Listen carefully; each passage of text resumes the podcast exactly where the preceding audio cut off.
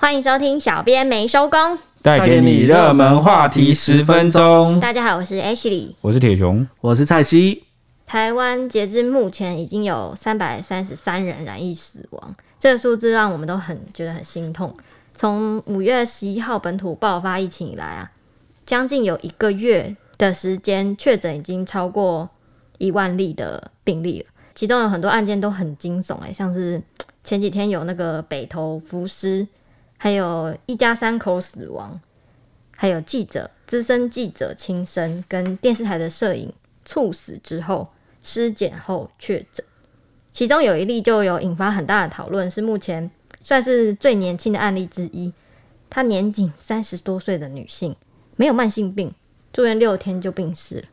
对啊，过去的死亡案例里面啊，大多是六十岁以上的长者，而且这些长者都有慢性病史。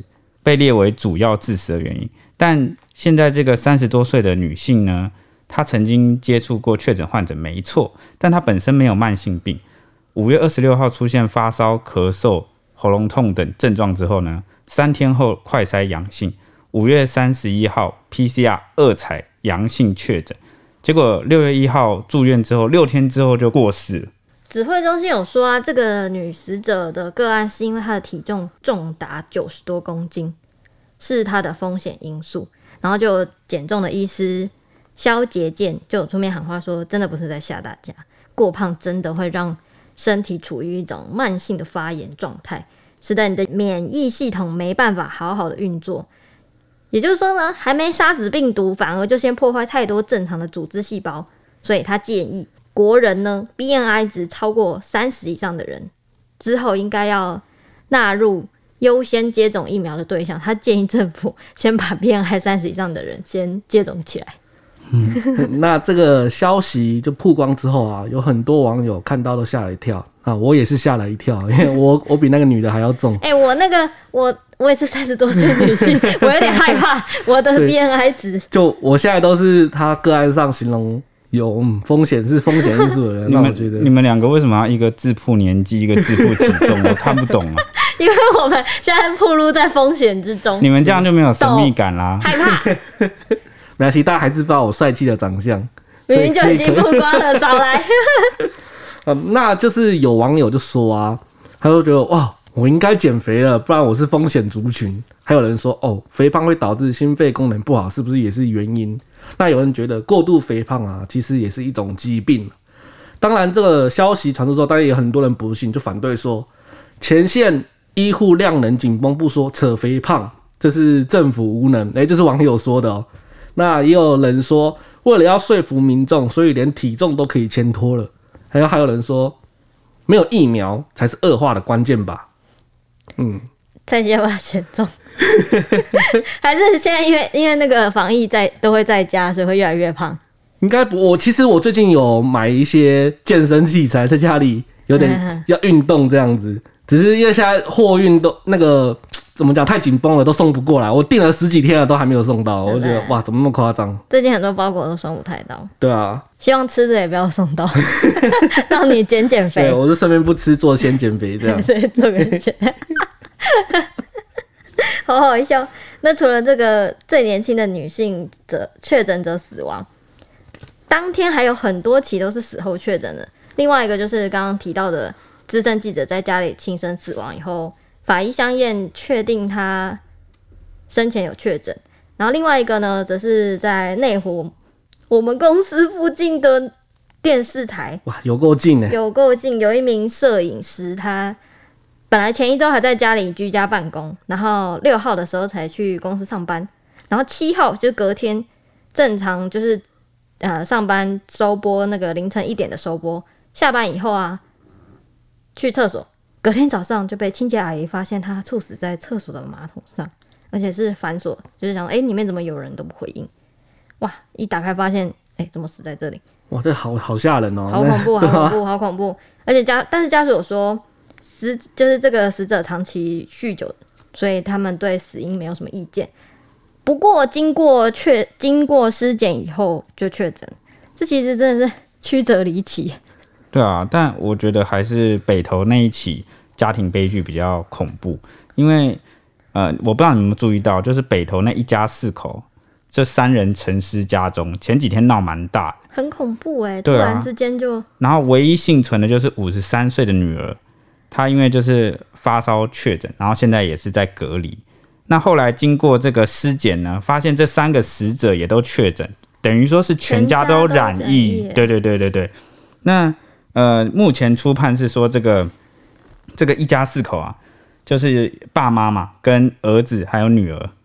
然后呢，嗯、这个这一对爸妈已经九十三岁跟八十八岁了，就年纪蛮大的。嗯，对，而且都有慢性病。那他们其实有两个儿子跟三个女儿。然后呢，但是他们平时就只跟这个五十三岁，就是活下来这个小女儿同住。那七十一岁的大儿子原本住在万华，哦，是在疫情爆发后才搬回这个北投老家居住。结果没想到在两天内呢，跟着爸妈就是接连就一丧命，这样。好恐怖哦！而且而且，我想补充一下细节。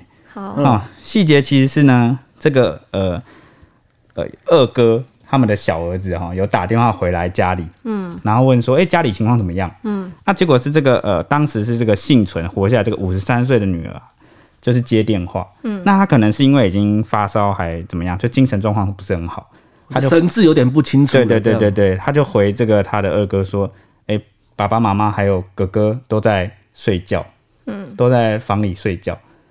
然后就就这样，但是他呃同一个屋檐下哎，对，oh、my 但他二哥听了就是哎，好像发觉状况有点不太对劲，嗯，所以就还是赶快来，对，就来上门来关心，结果发现不论怎么敲呃敲门或者是按门铃都没有人回应，就找来警消破门，啊，结果没想到一进去就发现家人都那个了，对，都没有呼吸心跳，哇，要求，所以说连那个唯一幸存的五十三岁的女儿也没有来应门哦。对啊，因为发烧嘛，就是高烧了，然后后来就才知道是一家都确诊，真的有够可怕。我们现在因为那个防疫嘛，所以也其实家庭也是避免是这次呃端午说要避免返乡，对，不要返乡也是怕就是群聚或者影响家人啊或什么什么的这种事情，真的是一起就会吓破大家的胆吧，好可怕。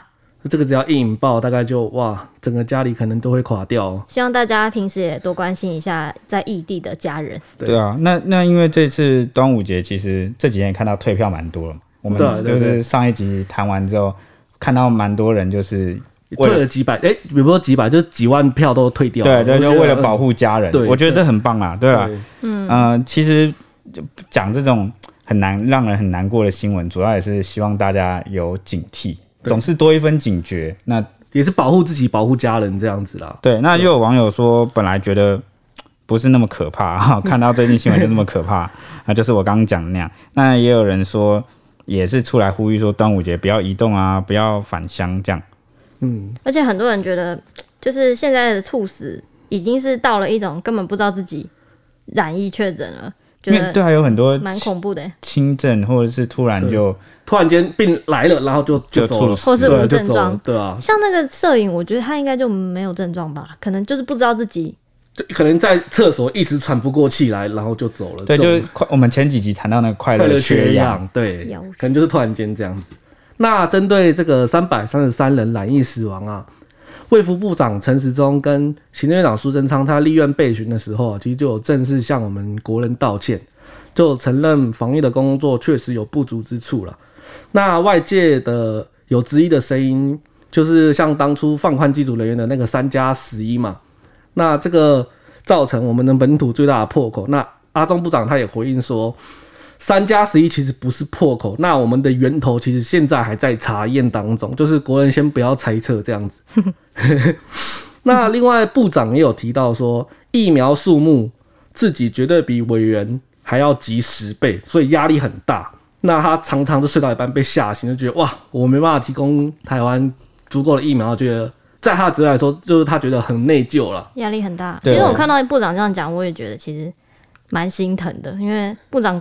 也是天天出现在记者会上，啊、然后忙这个忙那个。他他，他真的也在立院不小心睡着了。那这两天三天又要上立法院备询，那面对各个呃立委的质询，哦，或监督也是应该算是压力蛮大的。我相信疫苗这个部分一定是部长压力最大，他要负责疫苗要不要进口啊、国产啊，什么问题都是他们要处理。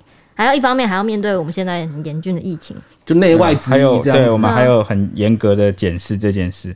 毕、啊、竟呃源源头这件事，我相信大家都很关心啊。但是可能眼下我们也只能先专注防疫了。对、啊、对对对对，还有疫苗，真的对。这疫苗还是真的要赶快进来。对啊，那那至于后续的可能就责或是追查，哎、嗯，到底是哪里变成了破口，我们就先守住，后面再来追这样子。对，嗯，追到了会怎么办？追到了，我觉得其实。大家好像都是希望有个人出来认错或做出什么弥补，但其实逝去的生命，我觉得是很难弥补。那为什么我们还要去追查这个源头？原因是因为这样我们才能知道哪里要补强跟改善。对，想知道原因才能就我们才能制定啊。对，而且这个新冠病毒感觉以后会再跟我们一起生活。对，如果这个东西我们不改善，未来未来又同样的东西破口又进来，而且或许或许我说或许三加十一真的不是破口，但大家会如此在意这个三加十一这几个数字的原因，是因为大家更想知道政府到底能拟定什么样的措施哦或办法，哦，来让大家有个遵守的准则。哦，对，如果因为如果你没有明确的规定的话，模棱两可的话，我们就会哎，我今天到底我能不能，或者是我该不该出去？对，又或者是有些人更在意的是，在这个呃立委范云来争取这个三加十一以前呢，为什么不是去争取说这些风险比较高的？打疫苗，对职业人员来打疫苗，嗯，对啊，所以我觉得三加十一，诶，只是一个名目上的议题 啊，大家更在乎的是，呃，制度怎么建立，政策有一个标准，大家怎么去遵守，或者是为什么比起争取这个，而不是当时先让他们去打疫苗？我相信后面大家真理越辩越明。OK，那今天的时间也差不多了，我们要结束啦，大家可以欢迎到我们的 IG 上搜寻 ET 底线 Newsman 来跟我们聊天。或是给我们五星好评，鼓励我们。好，那我们明天同一时间见喽，拜拜，拜拜。